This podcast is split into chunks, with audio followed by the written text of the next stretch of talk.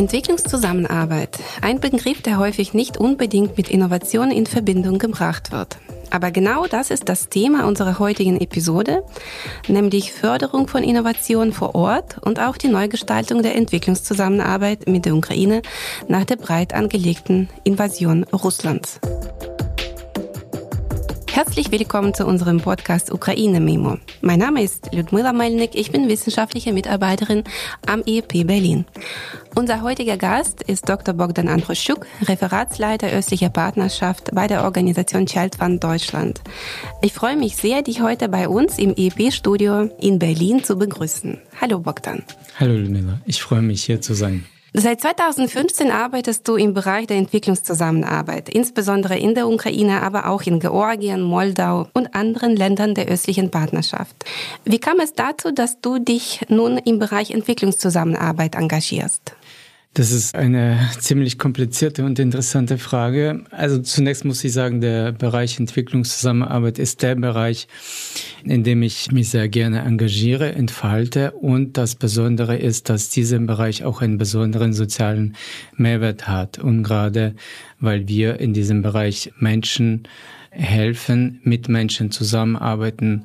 Und mein persönliches Motto ist immer, in diesem Bereich ist es möglich, mit Menschen, für Menschen und von Menschen zu lernen. Ähm, der Weg äh, zu diesem Bereich war natürlich nicht einfach. Also wie immer gibt es Umwege. Vor 20 Jahren begann meine Berufslaufbahn als Dozent an einer ukrainischen pädagogischen Universität. Zusätzlich zu meinen universitären Aufgaben engagierte ich mich beim Roten Kreuz für den Aufbau einer Kooperation zwischen meiner Heimatregion Wolin und dem rheinländischen Bad Neuenahr-Ahrweiler. Und gerade in dieser Lebensphase habe ich gelernt, was es bedeutet, zivilgesellschaftliches Engagement, wie man sich für diesen Bereich engagiert, wie man mit Menschen aus verschiedenen gerade Ländern und Regionen kooperiert, kommuniziert und gemeinsame Ziele erreicht. Danach kamen bei mir natürlich viele wissenschaftliche, auch politische oder wirtschaftliche Stationen, wo ich äh, die Möglichkeit hatte, verschiedene Erfahrungen zu sammeln. Und dann fragte ich mich natürlich, wo kann ich all die Erfahrungen dann einsetzen mit dem größten Impact für mich und für die Umgebung. Und durch einen Zufall, zum Beispiel 2015, gab sich die Möglichkeit, bei Child Fund Deutschland zu arbeiten. Wenn ich Entwicklungszusammenarbeit höre, denke ich eher an Bürokratie als Innovation. Ich weiß allerdings, dass du sehr viel Wert darauf legst, innovative Ansätze bei Projekten zu etablieren und diese auch vor Ort zu fördern. Könntest du vielleicht ein paar Beispiele nennen, wie ihr das macht und wie es für euch überhaupt möglich ist, Innovationen zu erkennen und sie zu unterstützen? Die Entwicklungszusammenarbeit an sich ist nicht bürokratisch, aber die Voraussetzungen, unter denen wir die Zusammenarbeit gewährleisten, sind schon sehr kompliziert. Ich würde sogar sagen, überreguliert. Und das ist einerseits schwierig, unter diesen Voraussetzungen dann äh, Innovation zu fördern. Aber was meinst du hier genau? Äh, damit meine ich, dass die Voraussetzungen, unter denen wir Mittel bekommen, die sind sehr komplex und sehr kompliziert Oft ist es sehr schwierig für unsere lokalen Partner in der Ukraine oder auch in anderen Ländern, diese Voraussetzungen zu erfüllen. Und oft ist es so, dass die Partner sich beschweren, dass sie sich eher mit Anforderungen und Voraussetzungen auseinandersetzen als mit inhaltlichen Komponenten unserer Zusammenarbeit. Ja, da meinst du auch zum Beispiel den Verwendungsnachweis oder nicht nur das? Genau, also Verwendungsnachweis, äh, gerade finanzielle Fragen und Punkte sind oft die Momente, die uns die größten Sorgen bereiten. Und aus meiner Sicht ist es oft ein bisschen überreguliert. Und da könnte man vielleicht sich überlegen, wie man das anders, innovativer, jetzt zeitgemäßer gestalten kann, weil wir ja aktuell mit modernen, ganz anderen Herausforderungen zu tun haben als in der Vergangenheit. Und da müsste man auch sich überlegen, ob es nicht möglich wäre, auch Anforderungen und Voraussetzungen anzupassen an den Kontexten, in denen wir mit lokalen Partnern oder mit Menschen zusammenarbeiten. Und da wir das Wort Innovation schon angesprochen haben, könntest du mir ein paar Beispiele nennen, wo du sagen kannst, ja, dieses Projekt war innovativ. Was genau habt ihr dann umgesetzt? Genau, das wäre die zweite Komponente der Zusammenarbeit, die natürlich sehr viel Spaß bereitet, gerade wenn es um innovative Ansätze, um kreative Ideen geht. Und Innovation, muss ich gleich sagen, entstehen an der Grenze zwischen zwei, vielleicht auf den ersten Blick nicht kompatiblen Bereichen. Wir haben natürlich viele Projekte umgesetzt. Ich kann ja nicht sagen, dass jedes Projekt innovativ war. Und das wäre auch natürlich nicht möglich. Aber Innovationen äh, für mich äh, liegen nicht auf der Oberfläche. Nach denen muss man natürlich suchen, zusammen mit unseren lokalen Partnern, die den lokalen Kontext kennen. Und da empfiehlt es sich immer, Nischenthemen zu bearbeiten, einfach mit Menschen vor Ort zu sprechen, die auf den ersten Blick nicht mit unserem Projekt zu tun haben oder nicht unbedingt unsere Zielgruppe wären und versuchen einfach Dinge zu kombinieren, die eventuell nicht kombinierbar sind. Und dadurch entstehen Innovationen. Also als Beispiel kann ich nennen, wir haben vor sechs Jahren gesehen, dass es im Bereich Sozialunternehmertum viel passiert, aber das Thema war für Jugendliche und Kinder nicht zugänglich. Und dann entstand die Idee, das deutsche Modell Schülerfirmen mit dem auf den ersten Blick erwachsenen Thema Sozialunternehmertum zu kombinieren und das an den ukrainischen Kontext anzupassen.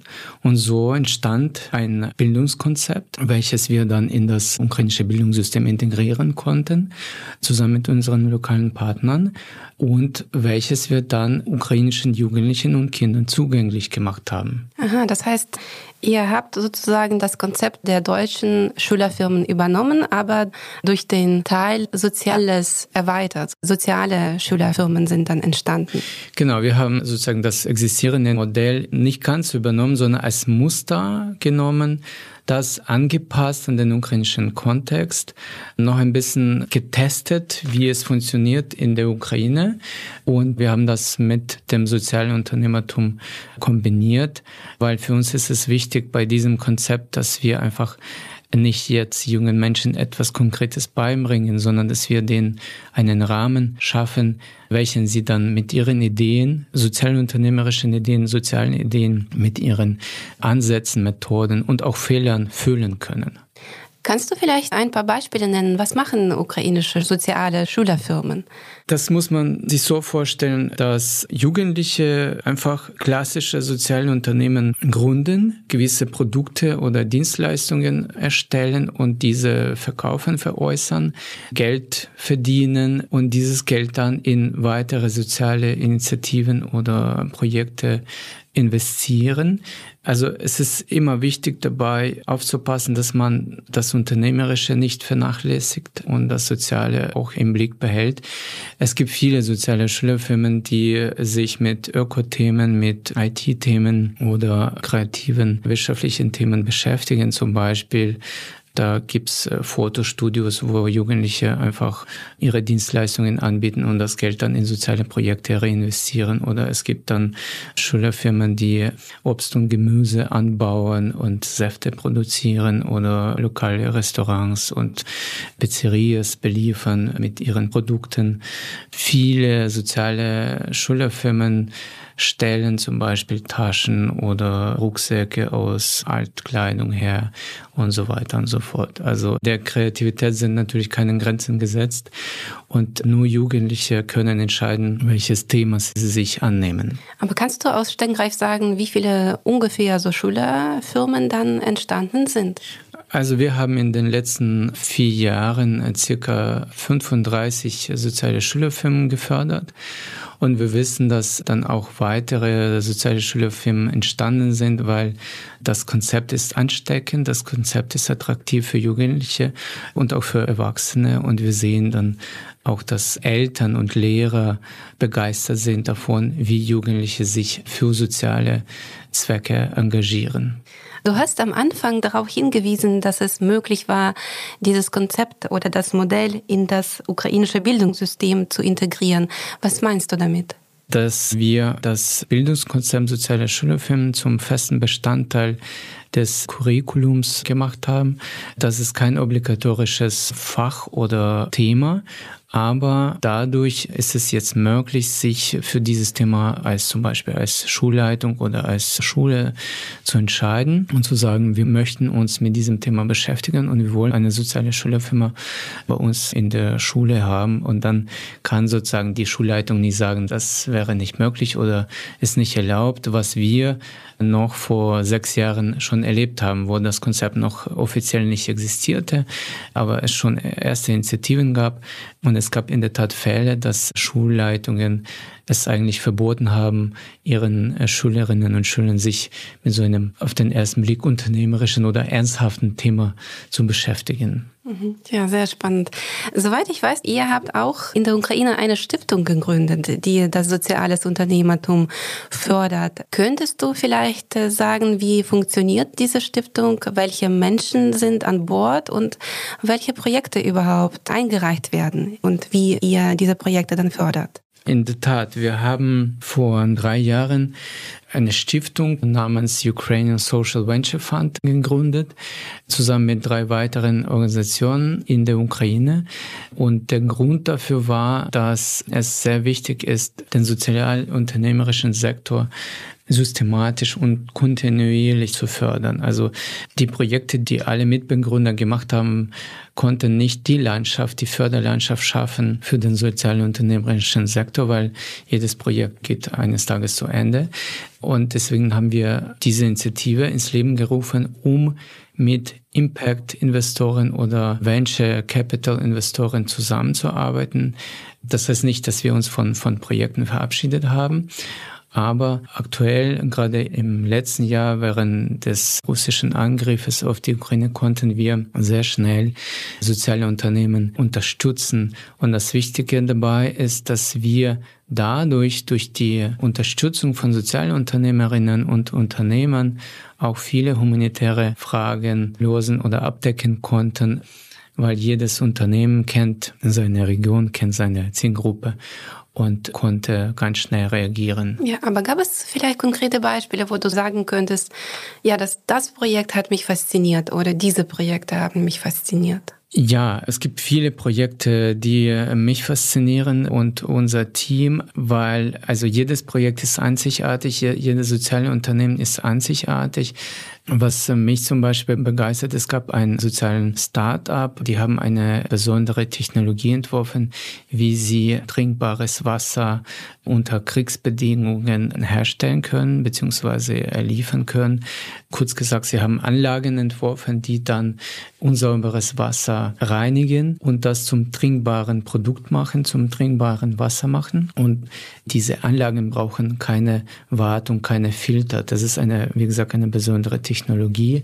Und je mehr man solche Fälle, solche Beispiele hat im Lande, in jedem Land, insbesondere in der Ukraine, desto besser ist es für die allgemeine Entwicklung des sozialunternehmerischen oder impactorientierten innovativen Sektors. Du hast eigentlich schon das Thema angesprochen, worauf ich auch hinaus will, nämlich die Situation nach dem russischen breit angelegten Angriff.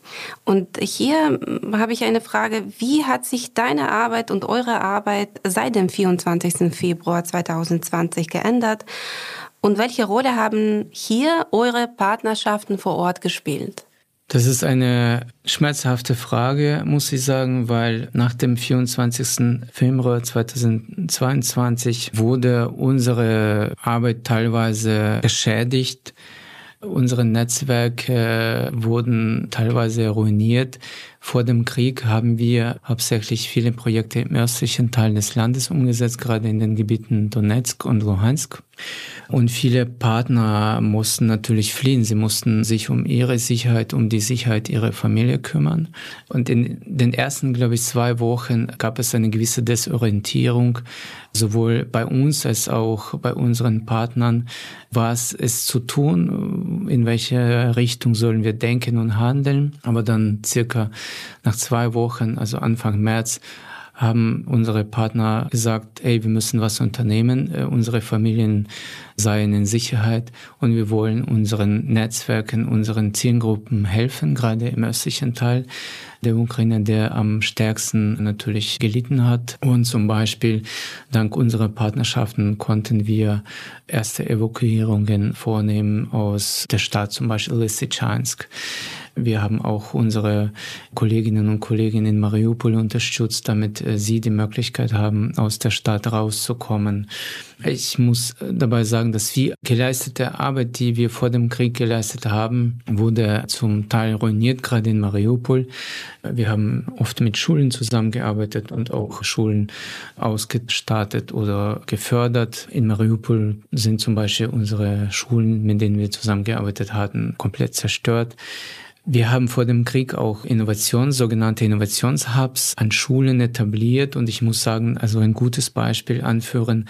In Lysychansk äh, auf der Basis unseres Innovationshubs entstand ein gewisser Unterstützungshub für Kinder und Jugendliche und Familien, wo Lebensmittel verteilt worden waren, wo erste Tipps gegeben worden waren, wo im Keller der Schule ein Luftschutzbunker eingerichtet worden war.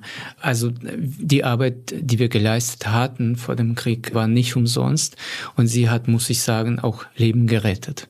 Aber das heißt auch, wie wichtig das ist im Bereich der Entwicklungszusammenarbeit, aber ich glaube auch im Bereich der zivilgesellschaftlichen Zusammenarbeit Partner vor Ort zu haben, die ermöglichen eine gewisse Flexibilität. Und ich kann mir vorstellen, dass ihr dann als Erste oder dass diese Synergien, das heißt, ihr als deutscher Partner mit der Unterstützung und auch Förderung auf einer Seite und auf der anderen Seite die ukrainischen Partner, das alles führte zu guten Synergien und zu der Möglichkeit, sofort vielleicht Veränderungen vor Ort durchzuführen. Aber in Mariupol, weil du hast auch Mariupol erwähnt, soweit ich weiß, habt ihr da auch ein Projekt zur Lebensmittelhygiene gehabt. Ging es darum, um eine Schulkantine nach den besten Standards, ich glaube europäischen oder vielleicht äh, anderen Standards gegründet wurde und diese Schule wurde dann total zerstört, oder? Genau, also nochmal zu dem Punkt Partnerschaften. Es ist in der Tat wichtig, lokale Partnerschaften zu haben, landesweit. Und gerade in der Ukraine hat sich das bewährt. Wir haben über zwölf Partnerschaften gepflegt. Und wenn wir von der Zusammenarbeit sprechen, Entwicklungszusammenarbeit, gerade von der inhaltlichen Perspektive, dann gerade durch solche Partnerschaften entstehen Innovationen, Ideen, äh, kreative Ansätze. Und gerade durch lokale Partnerschaften ist es möglich, viel in Bewegung zu setzen. Zum Thema Mariupol, in der Tat, wir hatten so ein Pilotprojekt im Bereich Lebensmittelhygiene oder anders gesagt HACCP-Standards in Mariupol Mariupol und in Stanica Luhanska.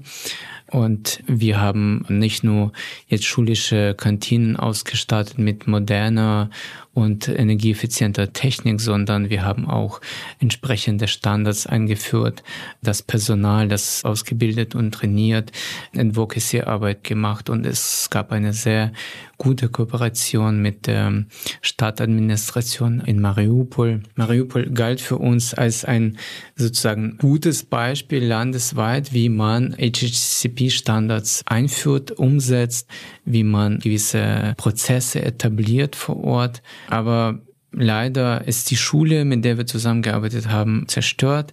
In Stanica Luhanska ist zum Glück erhalten geblieben. So wie ich jetzt interpretieren kann, ist die Zusammenarbeit mit verschiedenen Themengruppen sehr wichtig. Und im ukrainischen Kontext, ich glaube, ist auch sehr spannend zu schauen und deine Meinung dazu zu erfahren, wie du die Zusammenarbeit mit der Politik oder mit den lokalen Behörden wahrnimmst. Bestimmt habt ihr auch die Möglichkeit, mit ihnen zusammenzuarbeiten. Wie hast du diese Zusammenarbeit dann eingeschätzt? In der Tat haben wir mit äh, vielen lokalen Behörden und auch Ministerien zusammengearbeitet. Und ich muss sagen, die Zusammenarbeit war immer gut. Das Wichtige ist aber dabei, mit den Menschen zu tun zu haben bei lokalen Behörden oder bei Ministerien, die das Thema verstehen. Das ist das eine. Oder man sollte fähig sein, Themen, für die man arbeitet, erklären zu können, damit sie verstanden werden. Und das Zweite, was, was zählt, ist natürlich mit Menschen zusammenzuarbeiten bei Behörden, die den Willen haben, Veränderungen zu unterstützen und diese Veränderungen zu schätzen. Deswegen die Zusammenarbeit mit Behörden kommt auf einzelne Menschen an und davon hängt der Erfolg der Zusammenarbeit ab ob die Menschen miteinander sich verständigen können, regelmäßig kommunizieren, sich austauschen können und einander in Prozesse, wichtige Prozesse einbeziehen können. Aber das heißt auch, dass die zum Beispiel lokalen Behörden haben vielleicht bestimmte Hubs übernommen und dann weiterhin gefördert. Wie sah das in der Praxis aus? Es ist unterschiedlich. Also es gab Regionen, wo unsere, sagen wir so, Projektprodukte oder Projektergebnisse äh, übernommen worden waren und weiterentwickelt worden waren. Zum Beispiel, ich komme wieder zum Thema Mariupol. Mariupol war für uns die Stadt, wo wir unsere Projektideen sehr gut entwickeln und realisieren konnten, weil wir haben eine hundertprozentige Unterstützung von der Stadtverwaltung, von der Stadtadministration. Und sie wollten diese Veränderungen haben. Deswegen haben sie uns ja auch sehr stark unterstützt. Am Anfang sagte ich auch, dass ihr nicht nur in der Ukraine tätig seid und auch Projekte habt, sondern auch in anderen Ländern der östlichen Partnerschaft. Welche Rolle spielt die Ukraine für die Länder der östlichen Partnerschaft? Manchmal habe ich das Gefühl, äh, die Ukraine ist so ein Anker oder ein Vorbild, äh, ich würde eher sagen ein Vorbild für manche Länder. Würdest du meine Beobachtung bestätigen oder eher dieser Beobachtung widersprechen? Mm, ich war ziemlich oft in Moldau, in Georgien, in der Ukraine und in Belarus noch vor 2020 unterwegs. Und in der Tat, als wir uns über das Thema Ukraine oder Projekte in der Ukraine und in anderen Ländern ausgetauscht haben, hörte ich immer, wenn es in der Ukraine möglich ist, dann wäre es auch bei uns möglich. Also es ging um Veränderungen oder gewisse Prozesse, weil der Kontext, in dem sich Menschen in den Ländern der östlichen Partnerschaft befinden, ist ähnlich oder war ähnlich wie in der Ukraine. Natürlich durch den Krieg ist vieles in der Ukraine anders geworden und auch in anderen Ländern. Aber in der Tat, ich habe das Gefühl gehabt, dass Menschen in anderen Ländern der östlichen Partnerschaft hoffen, dass die Ukraine positive Veränderungen etabliert im Lande, die sich dann auf andere Länder auswirken werden und von denen man auch lernen kann. Ja, sehr spannend. Ich habe nur noch die letzte Frage. Hättest du die Möglichkeit, die Entwicklungszusammenarbeit grundlegend anders zu gestalten, vielleicht auch nicht grundlegend, das übertreibe ich, aber anders zu gestalten und sie zu verbessern, was würdest du anders machen? Das ist eine spannende Frage. Also ich weiß nicht, ob man diese Möglichkeit irgendwann bekommt, vielleicht doch, wer weiß. Ähm, ich würde aber äh, in erster Linie impactorientierte Ansätze in äh, die Entwicklungszusammenarbeit integrieren und weniger indikatorenbasierte Arbeit leisten. Das ist sehr wichtig. Was in unserer Arbeit zählt, ist der Impact. Der Impact, der über das Projekt hinaus wirkt und weitere positive Veränderungen anstößt und unterstützt. Das zweite ist natürlich meine Hypothese. Ich komme ursprünglich aus dem wissenschaftlichen Bereich.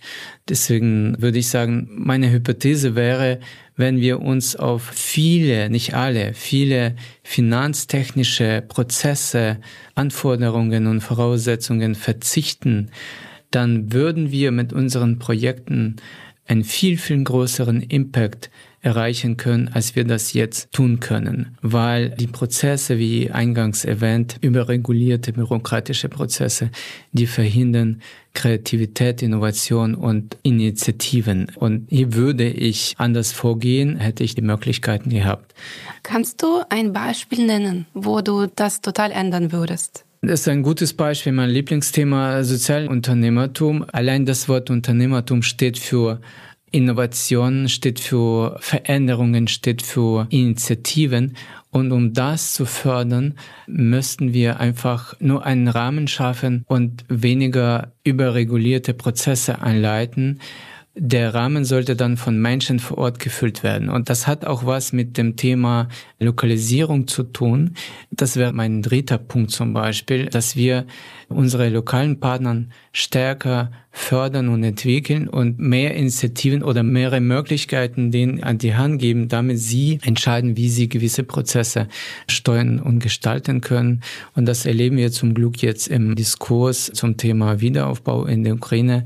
Wir hören das auch in Deutschland und in anderen Ländern, dass man jetzt verstanden hat, es ist extrem wichtig, lokale Partnerschaften, Partner und Partnerschaften und Behörden entscheiden zu lassen und gestalten zu lassen, wie gewisse Prozesse ablaufen können, wie gewisse Veränderungen gestaltet werden können. Und dank der Dezentralisierung in der Ukraine ist es zum Glück auch möglich, dass jede Region für sich entscheidet, was sie machen mit ihnen zur Verfügung gestellten Mitteln, Ressourcen, Know-hows, Wissen, Expertise und so weiter und so fort. Ja, Bogdan, einen herzlichen Dank. Das war ein sehr spannendes Gespräch. Für mich habe ich, ich glaube, zwei Sachen mitgenommen und das merke ich auch in unserer Arbeit am Institut für europäische Politik, dass die Partnerschaften vor Ort schon sehr wichtig sind, weil sie die Bedürfnisse besser erkennen und wenn man die Partnerschaften vor Ort hat, dann kann man die Projekte manchmal sogar viel, viel flexibler gestalten und die Partner kennen die Bedürfnisse vor Ort viel, viel besser. Was ich für mich auch herausgehört habe, nämlich, dass man, wenn man sich vorgenommen hat, Innovationen zu schaffen und zu fördern, muss man mit verschiedenen Zielgruppen arbeiten, um ein gewissen Kontext für diese Innovationen zu schaffen. Das heißt, man braucht nicht nur mit einer Zielgruppe zu arbeiten, zum Beispiel mit Schülern, sondern man muss auch Lehrer, Eltern, aber auch das ganze Bildungssystem an Bord haben. Dann schafft man einen gewissen Impact. Und was ich für mich, ich glaube, auch herausgehört habe, dass es unglaublich wichtig ist, verschiedene Kontexte zu berücksichtigen. Und hier an einem Beispiel mit Blick auf die soziale Schülerfirmen können wir schon sehen, dass der interkulturelle Kontext spielte hier eine große Rolle. Und an der Schnittstelle zwischen zwei Kulturen entstand was sehr Schönes. Ja, dann herzlichen Dank und ich wünsche euch und dir auch viel Erfolg bei der Umsetzung weiterer Projekte. Vielen Dank. Vielen Dank für die Möglichkeit, zu diesem wichtigen Thema zu sprechen.